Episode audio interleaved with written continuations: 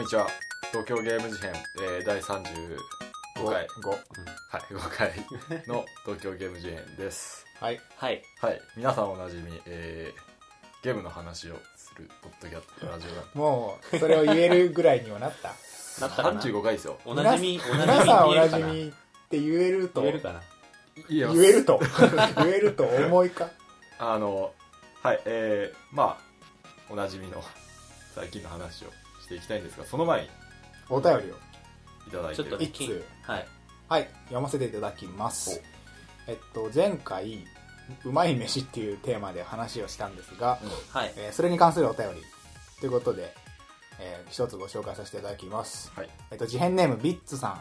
ありがとうございさん、ますありがとうございます。えー今回のうまい飯という周辺機器につい周辺機器。周辺機器なのか いいね。についてのお話ゆったりまったり聞かせていただきました。はい。僕も新作を買った帰りに近所の美味しいお弁当屋さんに寄って行ったりしますローディング中にガツガツ食べながらの低だらけな休日も悪くないですいいな。いいね。もちろんこの数ヶ月は片方だけイヤホンをつけてゲーム事変を聞きながらプレイしてい嬉しいますよ。もちろんね。もちろん お嬉しいです。僕はそんな休日とゲーム事変が好きですあーあ。あーもうありがただし、かっこ笑い。ところで、聞いていてたまにアスヤさんがアシュラスさんと呼ばれているように聞こえるのですが、これは空耳でしょうか？これからも応援しています。次回も楽しみです。ということです。はいありがとうございますありがとうございます。はい。聞きましたね、この問題。アス、アスやアシュラ問題。アスヤ、アシュラ問題。この問題。えっとな、かったか、そういうこと。空耳ではないですね。うん。あの、もともと僕は学校でアシュラというあだ名をつけられていて、アスヤって呼んでくる人とアシュラって呼ぶ人が2人、結構もう本当にうん。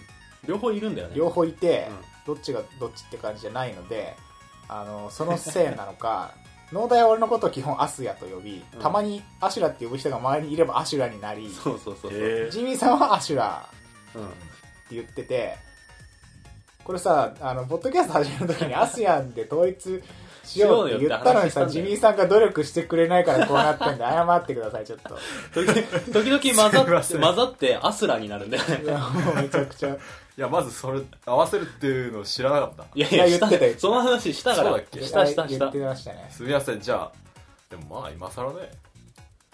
まあ、あの、どいいや。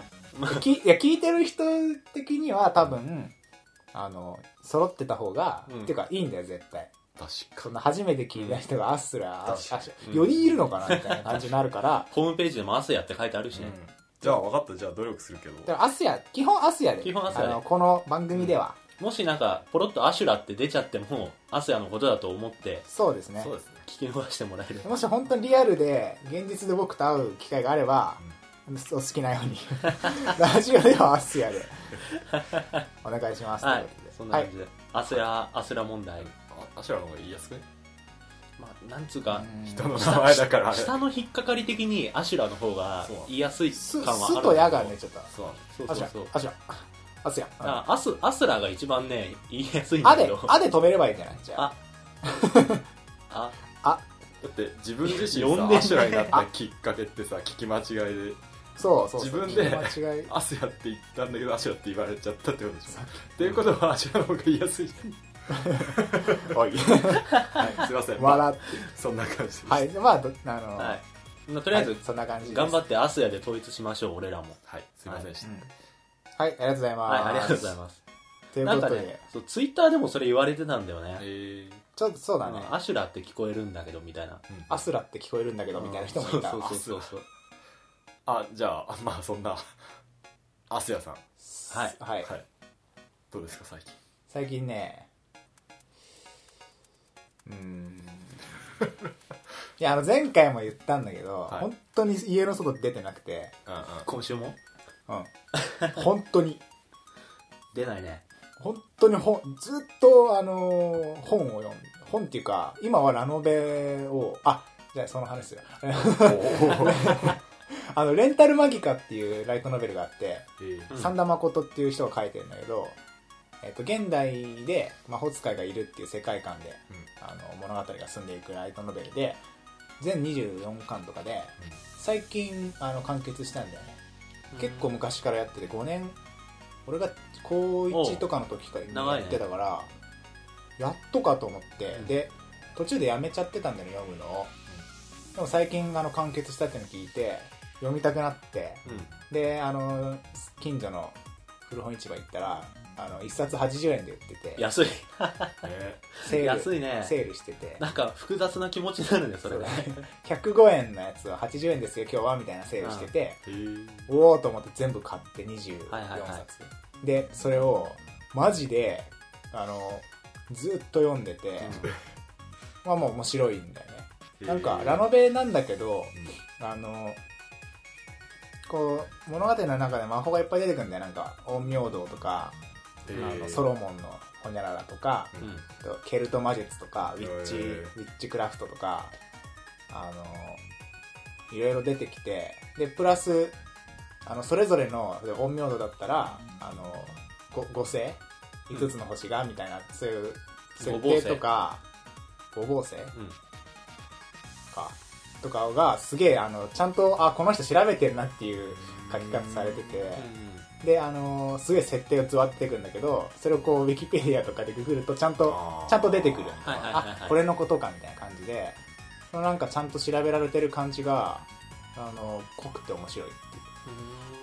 でで面白かったのがあの 全24巻とかでバーって読んでてで1日4冊ぐらいのペースで読んでんだよね。結構読むね。ず本当読んでくださいアホみたい でで18巻まで来た時に、うん。オッケーあと 5, 5つだと思って、うん。19巻を読もうと思ったら話が繋がってなくて全然。ははって思って あの見直してみたら、うん。19巻飛んで20巻でって。ああ出た。であの、えー全部買ったつもりだったんだけど出たそういう19巻だけ抜けてて、うん。であのだからそのまま今と読むのが止まってて、はいはいはいはい。であるわそういうのあの今アマゾンで注文して待ってる。その間あのシュタインズゲートのうん。あのノベライズうんそれを今読んでます、はい。ありがとうござそんいます。な感じです。はい。じゃあ野田さん。はい。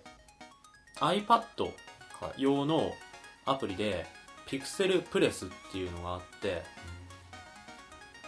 これがね面白いんですよ。あのねどういうものかっていうと,、はい。えー、と描いた絵がそのままゲームになるっていう。は？アプリアプリというかすなんだろうな嘘つけ。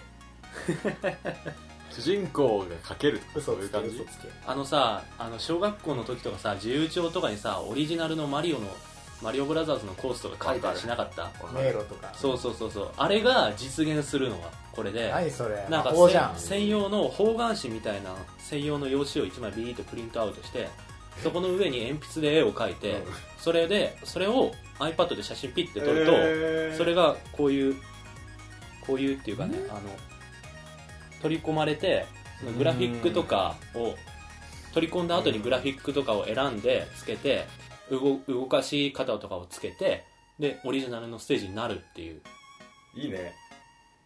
あのうん。iPad で書かせないのがいいねそうそうそうそう。なんか。書くのはあくまでアナログで、うん。一手間あるんだけどそれがねすごく良くてさね。本当になんか逆にね。本当にさっき言ったような自分でコースを作ってる感うん。っていうあのちっちゃい頃やってた夢が実現する感っていうのがあってすげえなと思ってさあの今ピクセルプレスって全部英語なんだけどえっ、と多分、うん、まあカタカナで調べても出てくると思うんだけど多分ねちょっと調べてもらうと動画とかも出てきて映画あー。英語の動画なんだけど多分ね見てたらわかる。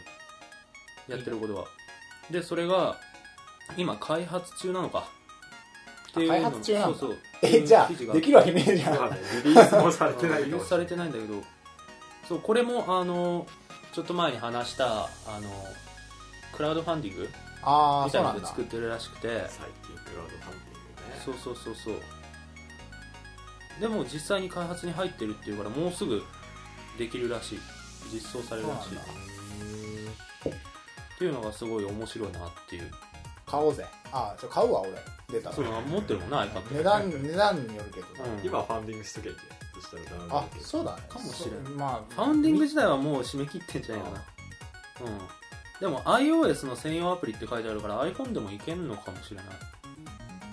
iPad とかはうんではない。iOS っていう。うん。動画中では iPad で説明してたけど、ああうん。じゃあ iPhone でもできるかもね。ちの iPad カメラない。え？あ初代。初代。初代。ってないんだっけ？ない。ははそうあそっか。うわなんかそんなことすら忘れちゃうね。なんかショックだな。あるの当たり前だもんね。あるの当たり前と思っちゃってる自分がショックだわ。なんか。実際多分当たり前でか。あえてつけなかったしねえ？最初からついてると次出す時に「やったカメラついた!」ってはしゃげない。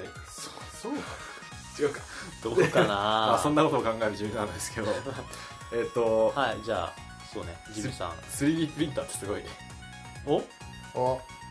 出た。最近。何？すごい。俺も最近すげえ注目してる。なんか銃が作れるっていうのを見て見た。なんあか今までの銃あの銃作れますみたいなことをずっと主張してる人がいてその人とはまた別でもっとちゃんと本当に最初から最後まで全部 3D プリンターで作った銃が出て弾以外。えー、すげえと思って。言ってあの3年ぐらい前にワイドショーのニュースかなんかで見た 3D プリンターと今の 3D プリンター全然違くてうん。昔はなんかもやっとしたものをもしゃって作って それを人間がもやあのもやしすぎ削ったりとかしてなんとなくのモデリングをしてから人間が最後ブラッシュアップするみたいな感じだったんだけど、うん。今本当すごいですね。なんかもうすごい色ミリ単位でさ色付きもうフィギュア1個できちゃうみたいなレベル色付き？前に話したさ「パラノーマン」って映画がさ、うん。3D プリンターで人形を作ってるって言ってたけど、うん。あれも色付きのやつを出力してるよ、もうね。うん。すごいね。なんでも見れるよね。あの 3D プリンターで作ったフィギュアとか見たんだけど、もうん。なくなっちゃうと思ってぐらいは余裕でいける感じでね、クオリティ的に。と思って今日は 3D プリンター買ったら作りたいものを聞こうかな。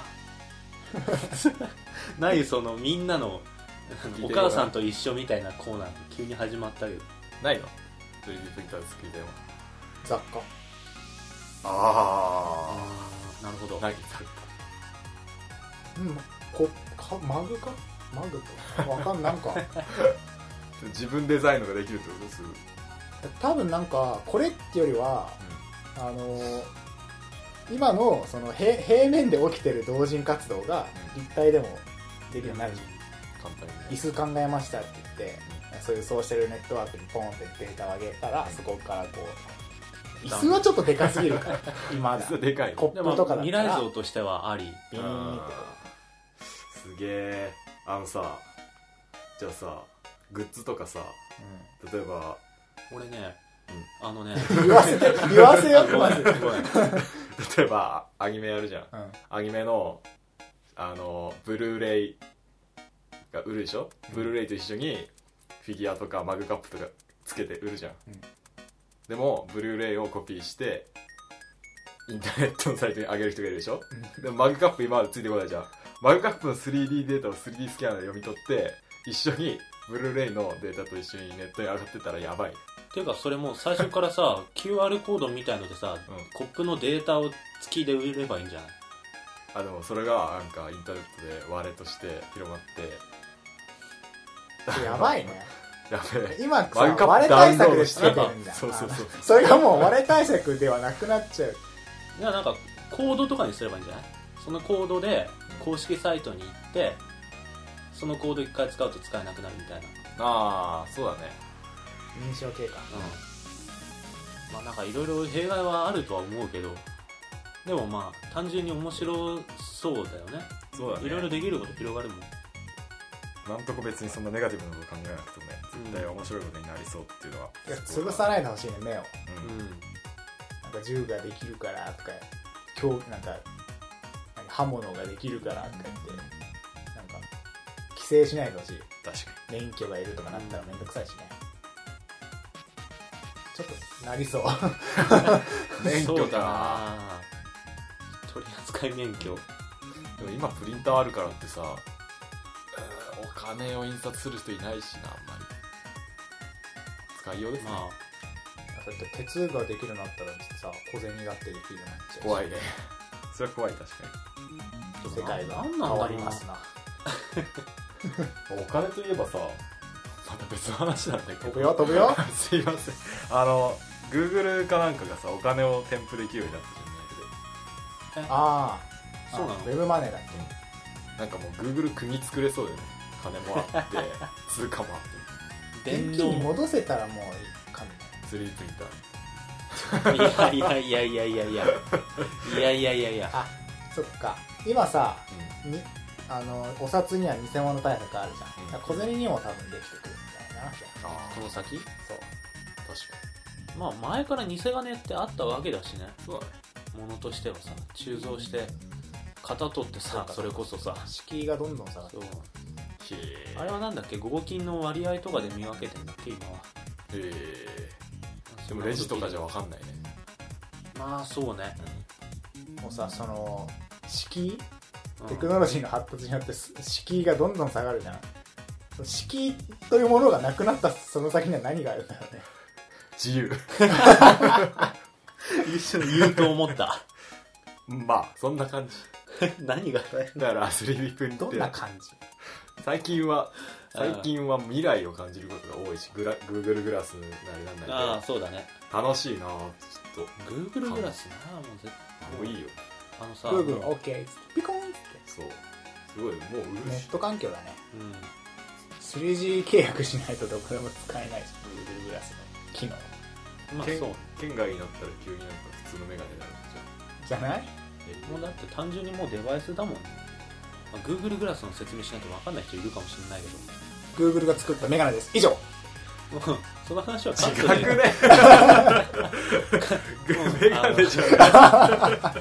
間違ってないけど間違ってないけどググってくれれば分かる。Google だけに Google だけにちょググってください。うん。結構ね話したんでそろそろ本題の方に移りたいと思います。本題、はい。本題。今回はどんな本題？あれもしかして？久しぶりに？あれまさか？ゲームの話を？ゲームの話を？話が？来る？くる。はい。っていう感じでえーっとそうですね。ゲームの、えー説明書チュートリアル。説明書中途たり中途りたりたり的な。的な。ゲームのチュートリアルと説明書？そう。ん。うどうしてこのテーマになったの？いやもうさうん最近のゲームってさあの説明書がどんどん薄くなってるってよく言われてんじゃん。けしからん。けけしからないことなんだ。しかもそれであのその説明書からなくなった部分ってどこに行ってるかっていうとさうん。ゲーム中のチュートリアルモードとかあ序盤のなんか絶対飛ばせないイベントとかあそういう風になってるわけじゃん。仲間が教えてくれる。そうそうそうそう。そこで A ボタンだよ。そうそうそうそう。ネタ的な。はいはいはい。であれってなんかもうあれどうなのみたいな最近すごい気になりまして。えーさあ物議を今ここで醸そうよ。あれどうなんだよ。ここで醸してこう物議。いいな。ゲーム事変だね。物議醸し系ポッドキャスト。炎上系。それはダメそれはダメ。炎上はダメ。っていう感じで。なるほど。面白そう、ということで今晩もよろしくお願いします。今晩。今晩そう今ね。深夜だからね。お付き合いいただいて。深夜収録。そうなんですよ。はい。お願いしますじゃあよろしくお願いします、はいお願いします。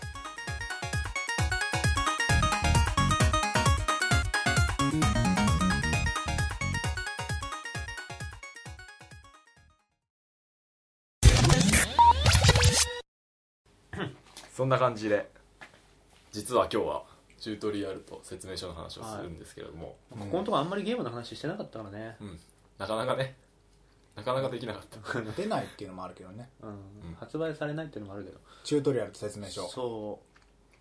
一番気になったのはやっぱりさこうはじあの初めてやるゲームを買ってさうん。早くやりたいなっつってウキウキしながら家帰るわけじゃん。うん。でいざさ起動したらさこううんなんかまあただでさえさオープニングとかさ、まあ、オープニングは見るけどなんか企業のロゴとかでさオープニング長いがちだよ。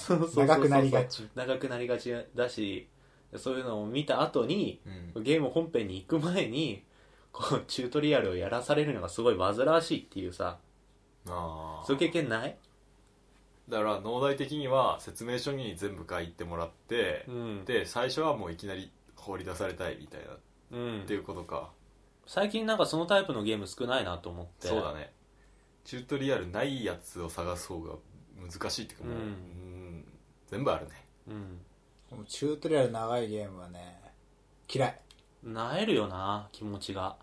うーんなんかあーや俺別にねあってもいいと。要はやりようだとでもいいっていうか、あの格ゲーとかのチュートリアルって割とあれなんだけどあの最初に必ずやらせるんじゃなくてチュートリアルモードってのがあって。あるね。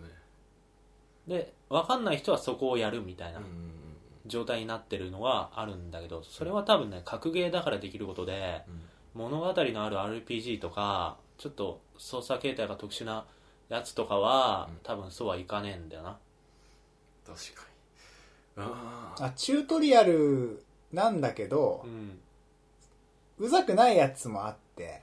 ああうまく組み込まれてるやつそうそうそう。うまく組み込まれてるゲームも中にはあって、うん。それはなんかいいんだよね。もちろんそうもう全部がもうもちろんそうやってうまく組み込んでくれたらもう最強なんだけど、うん。そうではない。最初のお使いが長いっていうのがすごい最近、っていうかね俺ね一番最近それ思ったのが、うん。ポケモンの新しいやつ？今一番新しい違う違う XY 今出てるやつで一番新しいのがブラックホワイト2なんだけど、うん。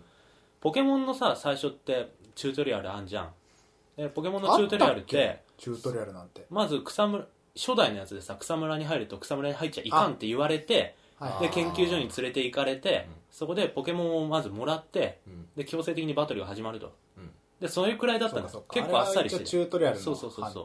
いいじゃない？その感じ。そうそれぐらいはいいんだけど、うん。今のブラックホワイト2のチュートリアルってめっちゃ長くて、へえチュートリアルだけで俺30分ぐらいかかっちゃって。えどどうどう伸びてんの？それは。えーっとねまずまずなんかそうなんだったかな。最初に博士の助手に会いに行ってで会いに行ったらなんかポケモンがもらえるんだけどでそこからなんかライバルとバトルみたいのは一緒なんだけど、うん。その後一つ目のジムぐらいまでずっとチュートリアルなんだよ。うんうんずっとお使いが続いてて。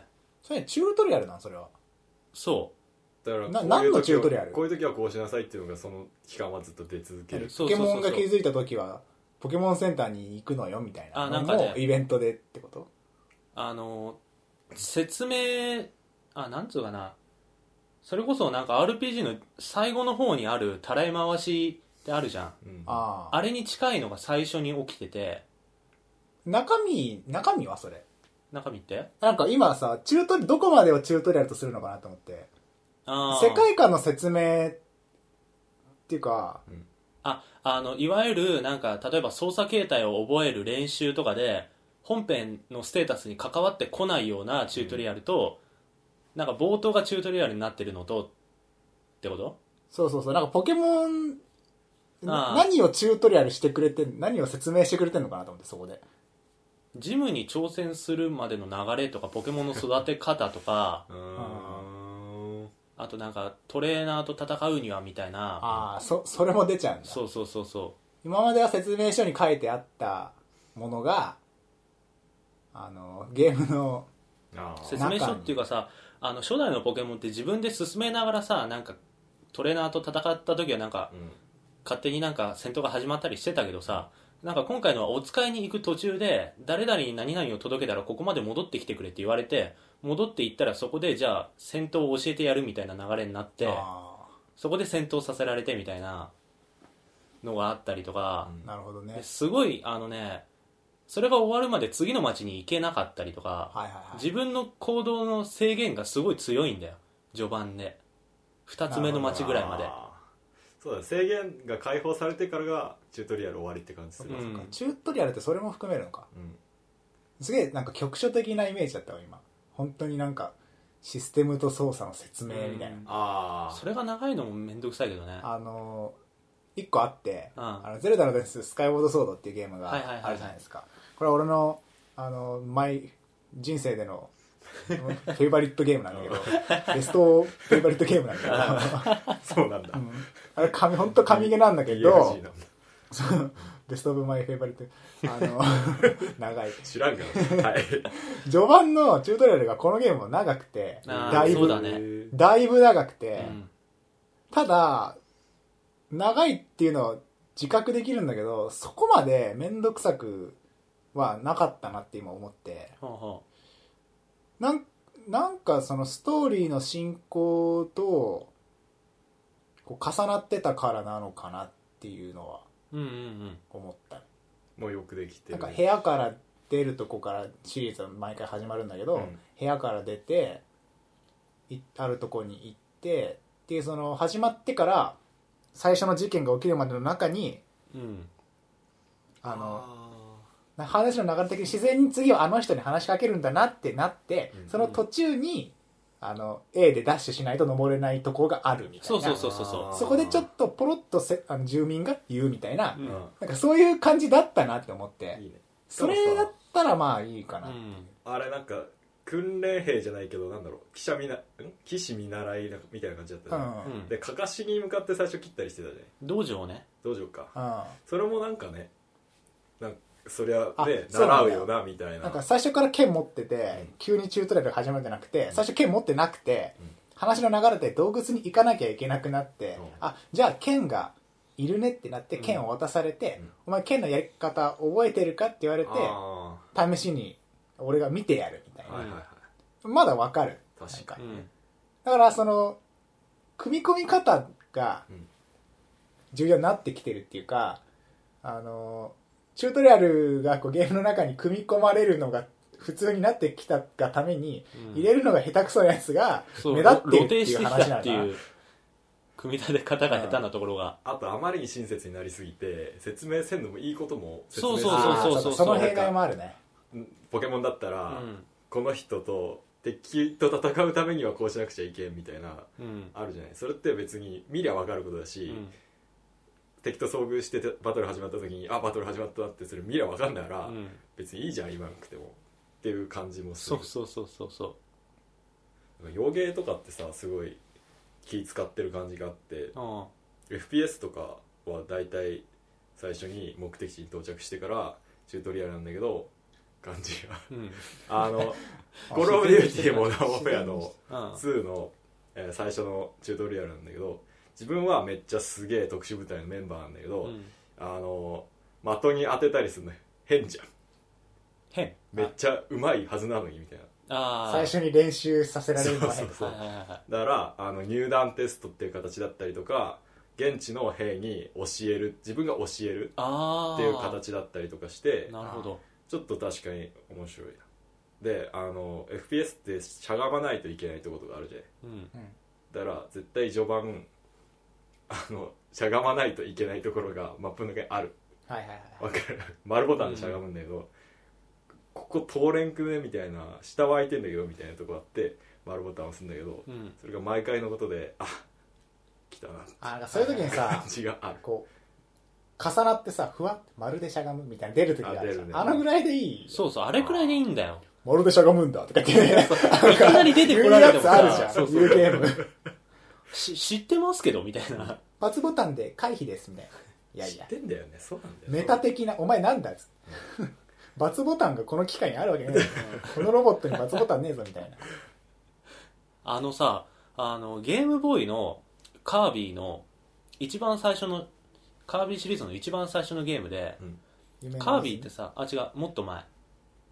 夢の泉。白黒のやつか。そうそうそうそうそう。ゲームボーイで出た一番初代のカービィなんだけど、へカー。ビィってさ飛ぶじゃん。飛ぶね。で、うん。あれってそれまでのアクションゲームになかった新しい要素でププワプワプワプワ飛ぶやつ？そうそう。A 連打でこう空中あその飛ぶを移動できるじゃん、うん。ジャンプじゃなくて。そうそうそうそう。飛行ができるんだよ。ホバリングが、あ。だから一面のステージ1であのそのホバリングをしないと越えられない壁がいきなりデーンってあるんだよ。あ切り立った崖みたいな。だけどそこにあのほぼ説明がなくて、うん。だけど分かるんだよ。あのジャンプしてあのジャンプした先で A ボタンを押すとプクって膨れてホワンってなる。で触ってればそれが連打ができて連打をするとどんどん浮いていくっていうのが分かる。はいはいはい。うん。だからそれには説明いらないんだけど、うん。最近のゲームはそれになんかホバリングをしないとあの地形的に進めないんじゃなくてシステム的に進めない状態になってて、ホバリングをそう5回ややると OK とか出て 画面が次に進むみたいな。親切すぎんのか。そこまでいィらないはじゃんっつって。説明書には多分多分チャブ。多分 書いてあるじゃん。うんチャブな。そのバランスがすげえいいよね。むうん。いい昔のがいいのか。なっていうかさ書いてあるけどうんあのちゃんと使わないといけない風になってて、そうそうそう。昔はね説明書読めって言えたんだよ。うん。なんかわかんないんですけどみたいに言われたら説明書読んでくれくださいって言えたんだけどそう。お前それちゃんと説明書読んでるって書いてあるよって言えたんだけど今言えないんだよね。本当何も書いてないから。そそれだよな。うん。なんかなんかなんつうの？どみずなんなんて言うんだこれは。あの説明書がうん。ない紙ペラペラとかうん。になっちゃってるせいで、あそうそうそうそう。ゲームのチュートリアルが複雑になっててうん。そのせいでさらにせ なんかそっちが主流になってきて説明書が薄くなるっていう悪循環うん。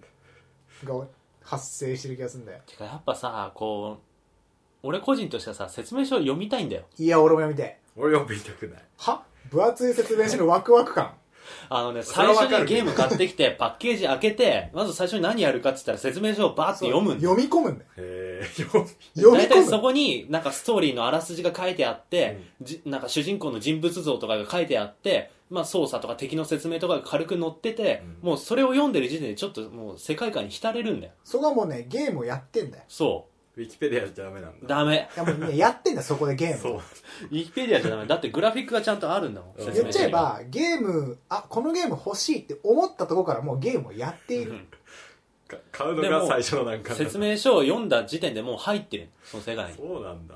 俺さちっちゃい時にさ「あのゼルダの伝説」のムジュラの仮面を、あの親戚のおばあちゃんの家に行って、うん。そのおばあちゃんの家からさらにそのとこの近くのジャスコに行くわけ、うん。でそこでおばあちゃんに買ってもらうんだよ、うん。ムジュラの仮面を、で車で来てるからしかもおばあちゃん家だから、実家に帰るまでできない。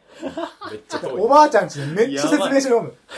おばあちゃんちでめっちゃめっちゃ説明書読む。説明書読むしやりたくて仕方なくて、うん帰った瞬間から舐め尽くすようにやりたいからもう そこで読んでん。わかる。その感じがもうないよ今の。は、もう紙チラシみたいなのが入ってるの。チラシ。ペラーって本当にさ1枚一枚なんか四つ折りになった紙がペラって入ってるだけでさ説明書っぽい説明書がない基本よね的な実際チラシ入ってるから。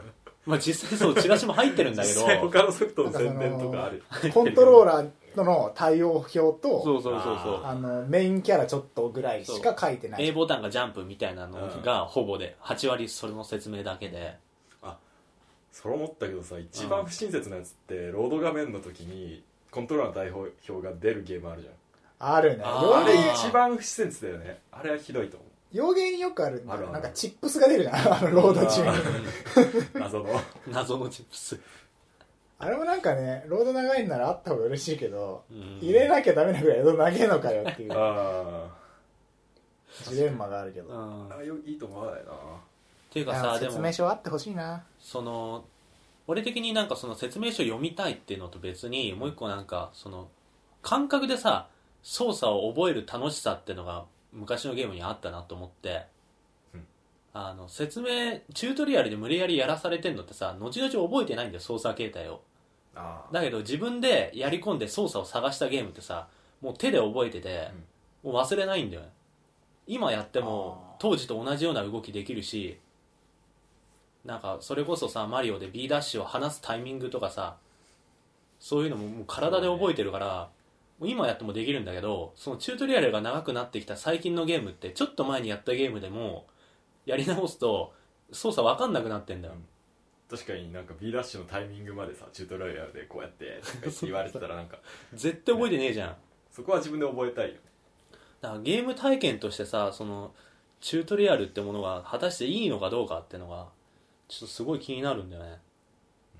めっちゃさ操作が複雑なアーマードコアとかモンハンとかもさ割とさ操作複雑じゃん。モンハンは友達にね教えてなんかもはやさ複雑さが一定を超えるとさうん。チュートリアルなくなるよね。なんかそうなんだよチュートリアルっていうメニューがメニューに出てくる。感覚で覚えてくださいみたいな。確かに。だモンハンってさ武器ごとのチュートリアルとかないじゃん？基本的に。あのー教えてくれる人がいるよね積極的に行かなきゃない。チュートリアルモードうん。がある。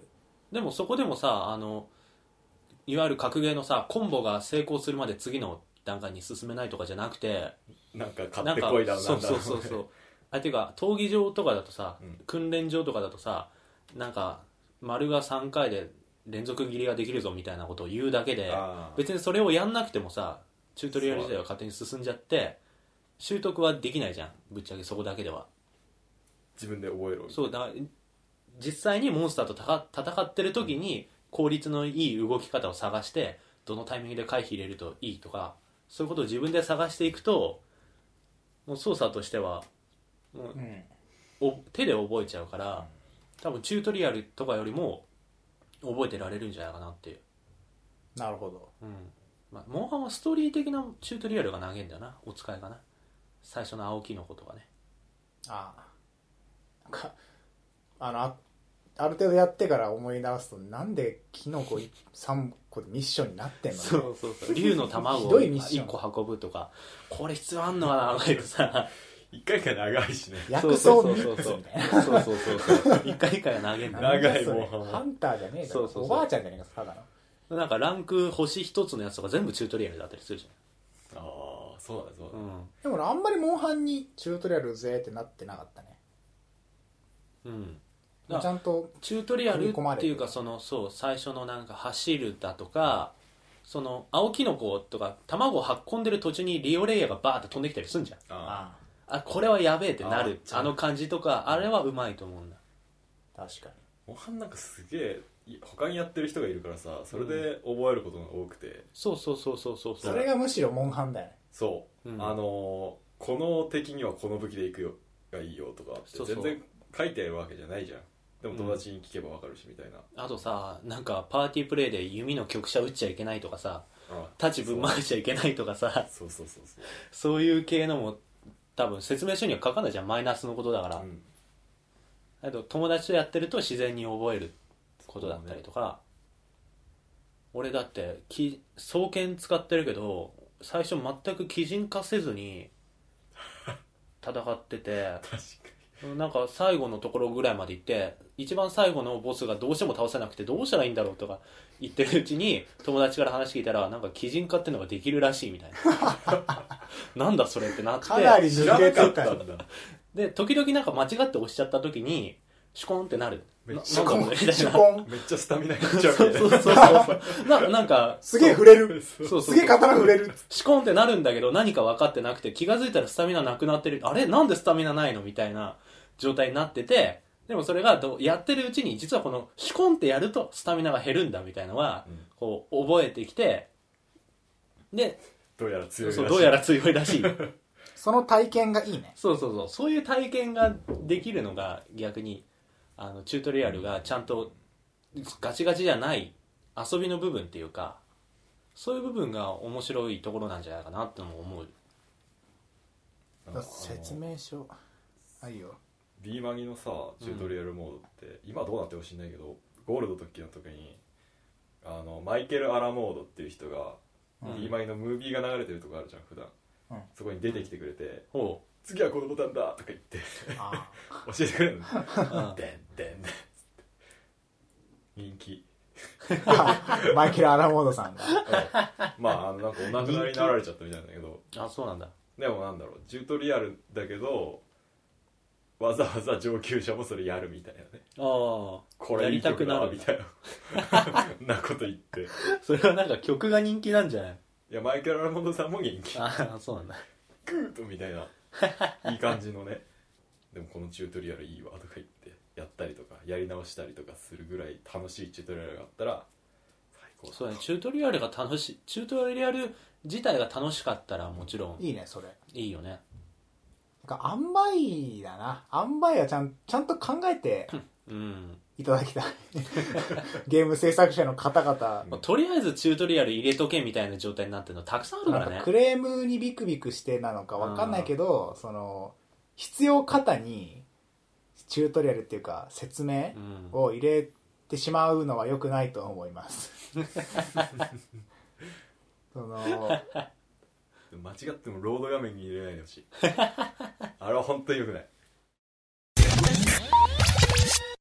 え好きなさ好きな説明書ってある？好きな説明書、うん。俺さ以降の説明書すげえ好きなんだよ。こんあな感じなの。あの絵本みたいな感じになってへー。なんかもうあある日みたいな。あうん以降は女の子と出会いました。うん。お以降は女の子と手をつなぎます。かっこ R1 とか書いてある。あー。でもう完璧絵本みたいになっててわすげえいいなこれと思ってでワンダと巨像も結構はいはい。はいはいこじゃれたやつになってて、そういうのを見るとなんかやっぱ説明書ってそのゲーム体験のうちの一重要なファクターだなとは思う。すごい。あの説明書厳密に言うと説明書だけじゃないんだけどあの二の国っていうゲームがあって。来ましたね。おお来ましたね二の国。二の国のあのはいはいはい。ゲームの中で魔法とか使ったりとか、うんうん。あのモンスターの図鑑とかがあるんだけどそれがあのリアルにあってうんゲームの外に手元にあんだよ、で実際にそこにあの魔法とかがゲーム中の画面では確認できなくて本に載ってんの。うんでゲームをやりながら本を調べて本からなんかあこの例えばなんか周りを明るく照らす魔法はこういう風にあの DS のゲームだからタッチペンで魔法の印を書くんだけど、うん。こういう印を書けばいいのかっていうのが分かってで実際ゲームの方に入力するみたいなのがあってへえ魔導書？そう魔導書マジで。おもろい、がついてきてうん、魔導書問題知ってる？うん？ヤフー知恵袋に魔導書なくしましたっていう 質問が続出。グリモなんで？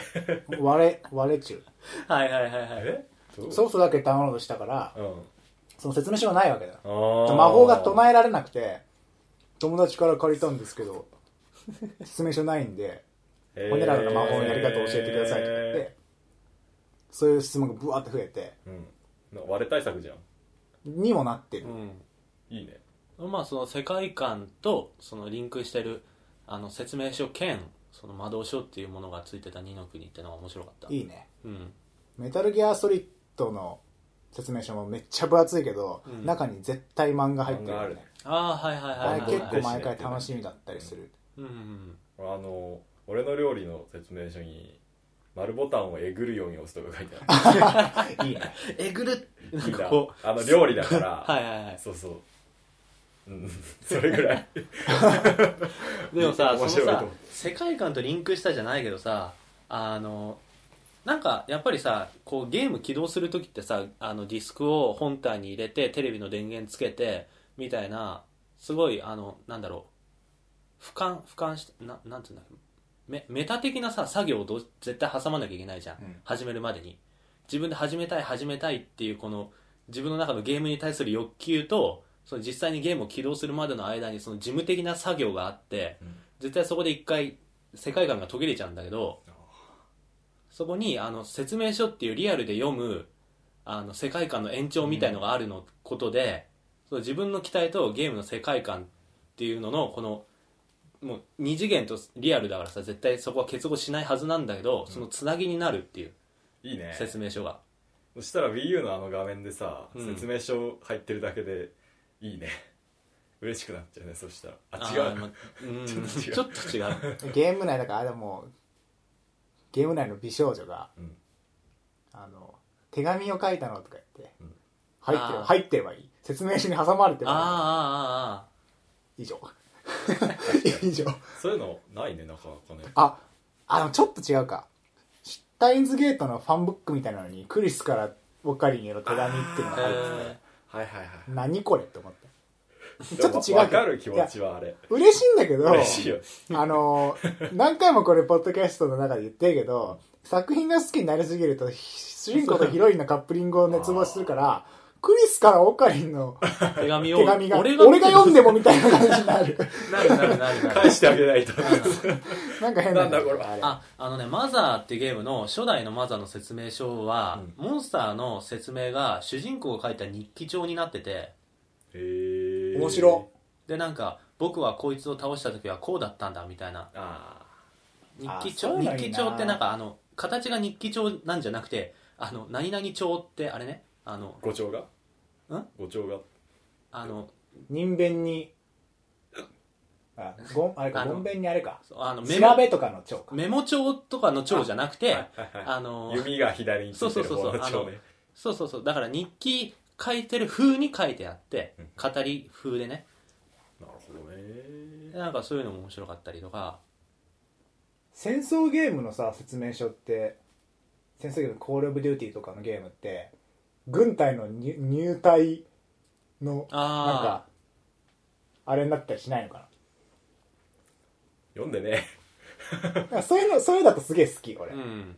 入隊の心得とか言って、うん。なんかそれっぽくうん。説明書がなってたらすげえなんか嬉しいスパイゲームとかだったら極秘資料とか書いてあってあゼロゼロたそうターゲットのなんか情報とかが載ってたりとか、うん。そういうのだったら面白いね。そういうなんかリンクのさせ方ができるツールうん。なのに、てかやっぱり手元ト削減そう手元で実際にさ開いて自分で読むってのはすごい大事だと思うんだけど。チラシになっちゃってんだも そうただのチラシ。でチュートリアルも結局なんか画面としてはチュートリアルだけどやってんのはさゲーム本編と同じ体験でさコントローラー握ってガチャガチャやってるだけじゃん、う、うん、説明書読むって絶対なんかそうそれとは全く別の操作をしてるわけだからなんかもうないと寂しいんだよね。寂しい。えー。なんか洋芸洋芸？うん。とか向こうで作られたゲームはまだ説明書しちゃんとしてる感じある。うんうんけど本当に 3DS とか和芸？そう。和芸の説明書が本当にひどい。特に 3DS だと思うんだけどね 3DS はもうチラシじゃんもチラシなんだよ本当う四につ折りのチラシじゃん。紙ペラなんだよ。うんケースもスカスカだしもうん。うコスト削減が。でなんかそれでなんか何か僕らにさ俺らに駅があるかって言われるとなんかゲームの序盤でくっそ長いチュートリアルで出されるっていう むしろ損なわけで。そうだね。説明書を読み読もうとして、うん。パカッと開いた時のあの虚無感。ない。あれないじゃん。っつって絶望感。へえ何もなんか何もメリット感じられないんだよ。ね、うん。まあ。うん。なんか分かってきた。確かに。二人の言い分が分かってきた、言い分いい分。ね非常に。なるほどねこの先あの説明書って復活してほしああもいう。説明書文化みたいなやつ、うん欲してほしい。ね。それしてほしいかな。まあ実際なんかコストとかの問題でさ、うん。コストとかあのまあ実際に作るところってさゲーム本編の開発と別に作んなきゃいけなくてあの手間っていうか作る人員の数が手間だね。大幅に増えちゃうから実際大変なのは分かるんだけど、チュートリアル組み込んだらそれこそプログラマーの仕事が増えるぐらいでさうん。なんか大した、まあ、た大した手間なんだろうけどねそのやってる人にとっては、だから企業として見たらさ説明書を作る方がスーパー大変なんだろうとは思うけど、それでもやっぱり説明書は俺はつけてほしい。届けこの気持ち。すごいのが入ってたら嬉しいけど別になくてなあのなんか流れがねうん。グランツーリスモのさ5とかすごいもう車の説明とかしてて。車ができるまでみたいな。い ああゲームの中で。や説明書。説明書で。にと一緒についてきた冊子的な。熱いなそれ。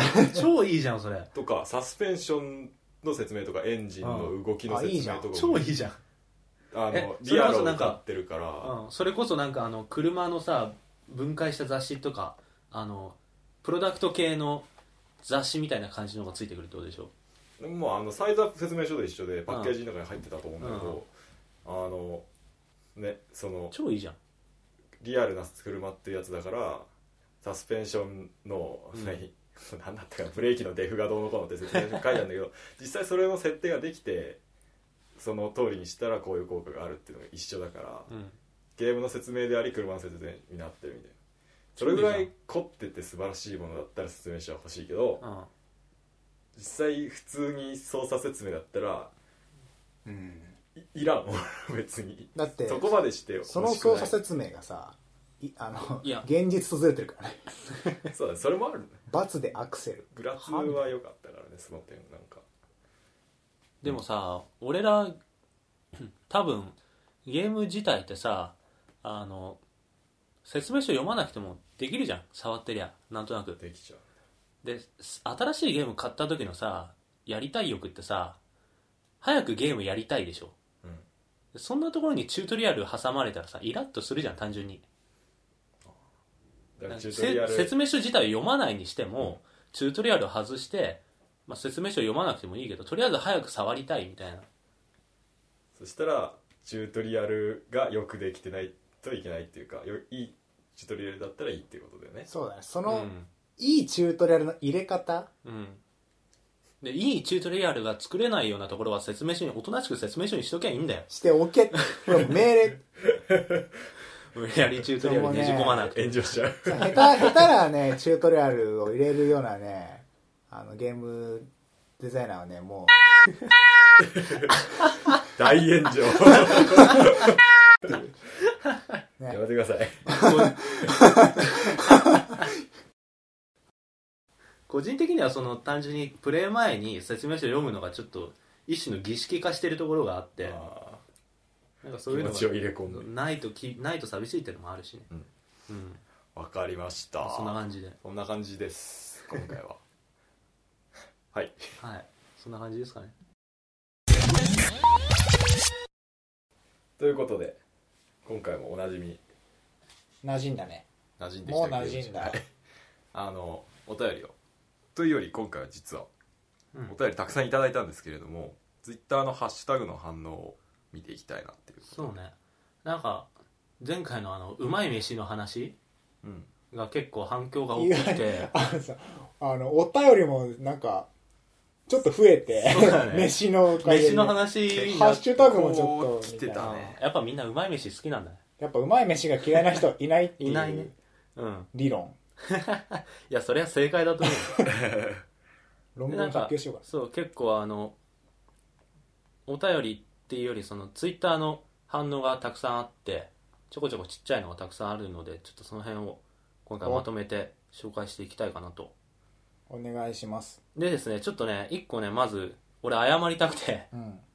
あのツイッターで指摘されるまでわからあの気づかなかったんだけど自分で。うん。あの前回の放送中に俺なんかしいたけのうまみ成分がイノシン酸だって言ったんだけど、うん。あれ間違いでうん。グアニル酸がしいたけのうまみ成分でした、どっちでもいい。はい。イノシン酸は鰹節でしたちょどっちでもいい、っとこれはねあのこのまま間違った情報をねこう流しちゃうとあれだから。詳しい人が聞くとちょっと。間違いが微妙すぎる。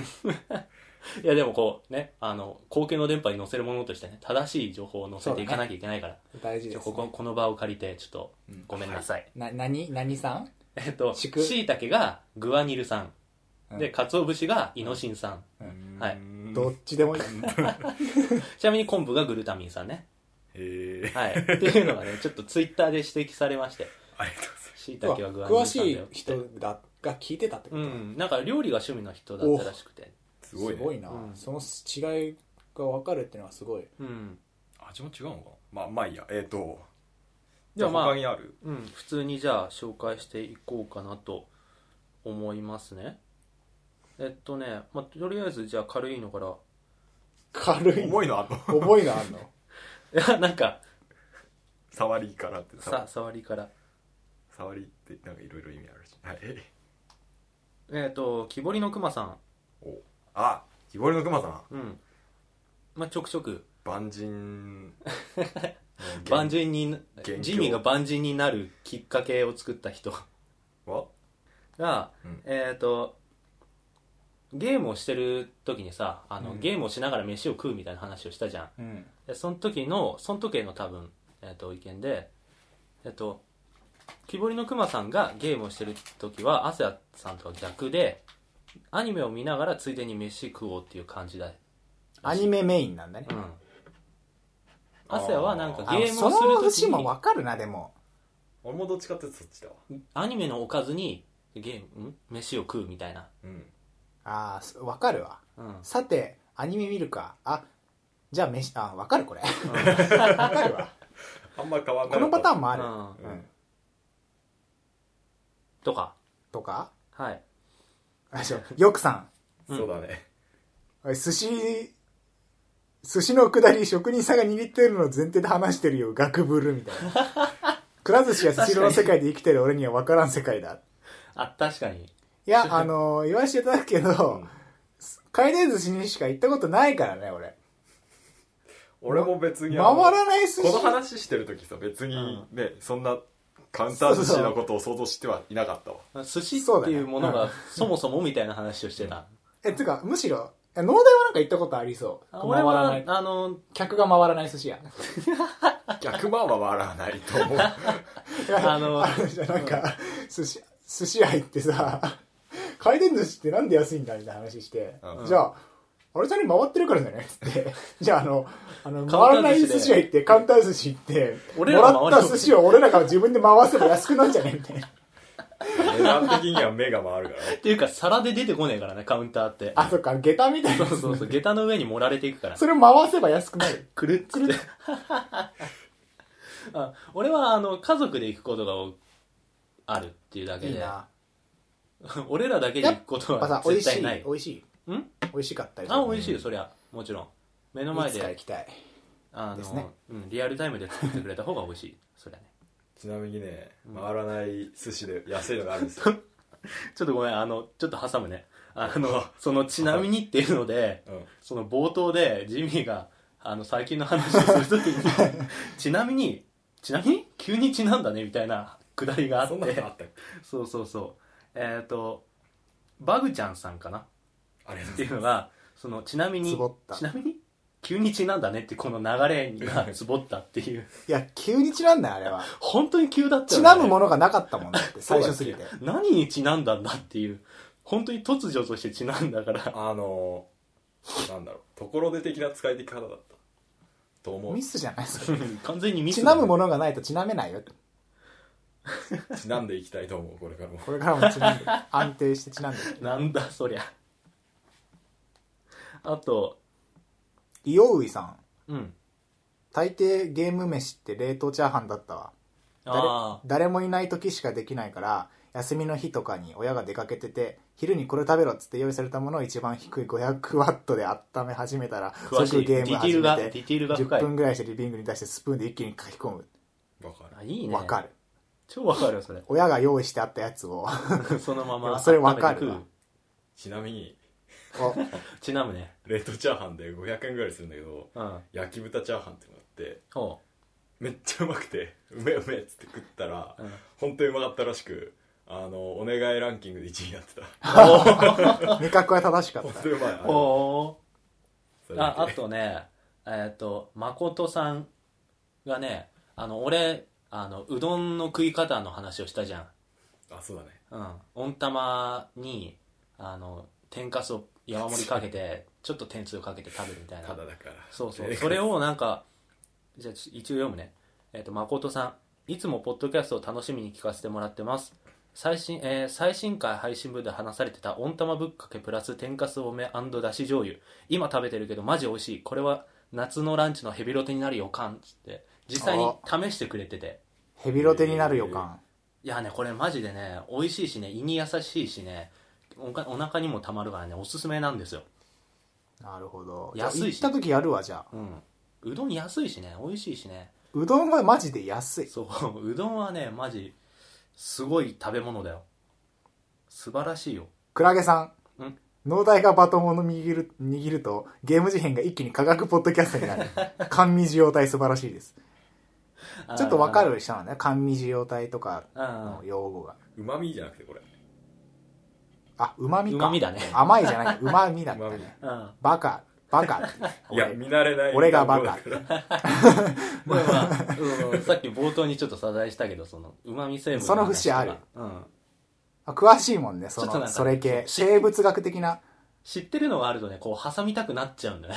挟んでこごめん理系でごめん。ちなんでこちなんでこうちなんでいくよ。うそんな感じ？まあそんな感じかな。う。ちょっとね、うん。ラブレターの、あについて言ってる人がいて、あーはいはいはいはい。あのー好きなキャラにラブレターを書こう企画面白いなーっつって。うん。私は恋方の高田くんとうさぎドロップの大大吉に書きたいって言ってる人が。おー大吉。かかもめさんかな？かもめさん。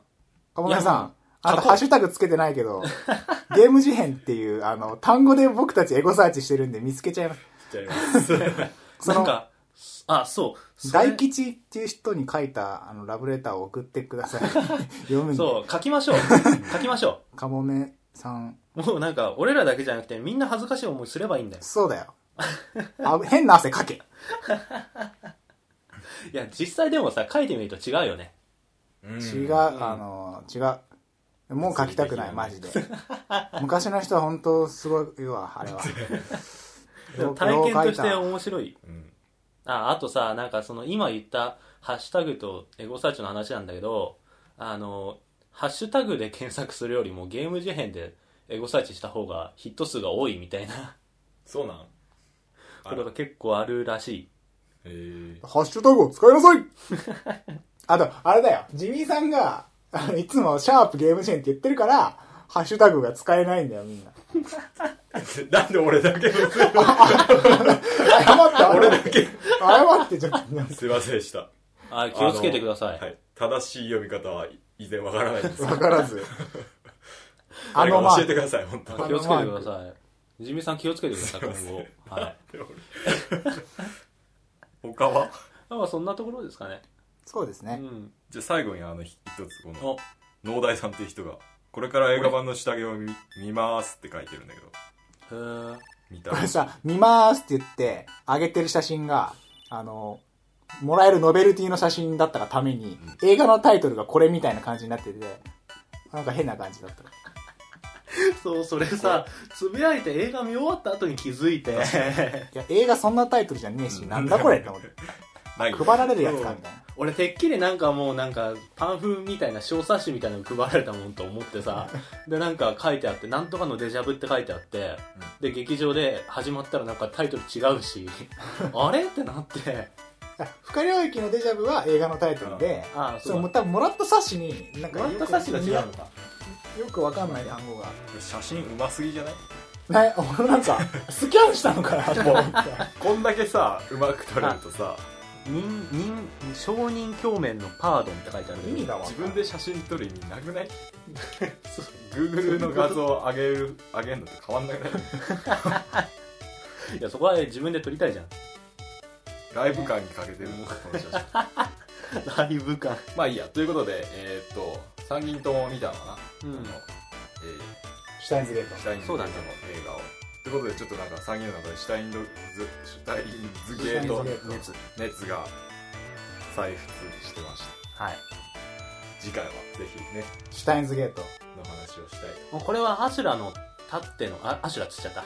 えーっとアスヤのたっての希望なんだよね。シュタインズ。そうなの？ずっとえ、ずっとしたいっつって。あ、そうか、俺は前から言ってた。そうそうそう。で俺はアスヤから誕生日プレゼントでもらって、ああそれをやって、そこからなんだけど。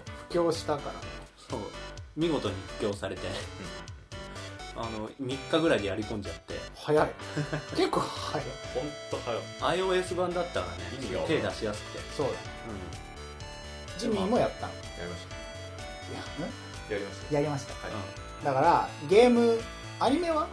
見ましお、農大見た？俺まだアニメあ、見てない。そうか。まあ、ゲームやったなら、えでも見見といた方が語れる。なるほどねだから来週はシュタインズゲート会を、うんのゲームからアニメ、映画まで含めて、はいはい。あの作品をうん、舐め尽くす、語り尽くす、たもう喋り尽くそう。しゃぶり尽くす勢いで。しゃぶりもう、舐め取ってやる。取り込んでやるって。取り込んでやる。そうなんだ。アスヤ待望の、はい、シュタインズゲート会をはい。来週はちょっと予定して。おりと一緒にね。何言ってんのいきなり。あそこにかぶったらクリスのフィギュアを。俺の後ろにう俺の後ろにクリスがね 急に何いる言うんだなんか階段の上から落ちそうになって。クリスと一緒にね。やばいし。あ、ダルも来てくれるかもよ。ああマジで？だ。ちょっと期待して。ダル来てくれるかもし来れない。てくれるってな。誰呼んでみる。えもしかしている？今今いる？ダルさん。あダルじゃない？おかりん。来週はシュタインズゲート はい。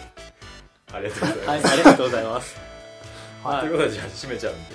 い、はい、いいですか？